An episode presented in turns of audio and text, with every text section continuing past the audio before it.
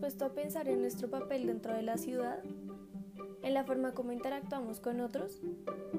¿Cómo logramos convivir en un espacio que se rodea de edificaciones, algunas estructuras incluso hasta intimidantes, personas completamente desconocidas, el permanente bombardeo de información que recibimos día a día?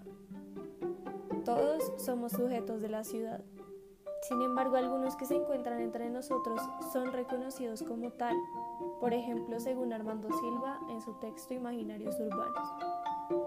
Entonces, ¿por qué no hacer un análisis detallado en el que logremos entender a aquellos que sirven a otros y así poderles dar el protagonismo que tienen por debajo de la mesa en la ciudad? El trabajo de los porteros, celadores o guardas que se encuentran en nuestras casas o edificios llamados de alguna u otra forma, son sujetos de la ciudad. ¿Alguna vez te has preguntado qué hay detrás de esa persona que abre tu puerta todos los días? ¿Que es tus ojos mientras duermes? ¿E incluso que te saluda cuando nadie más lo hace?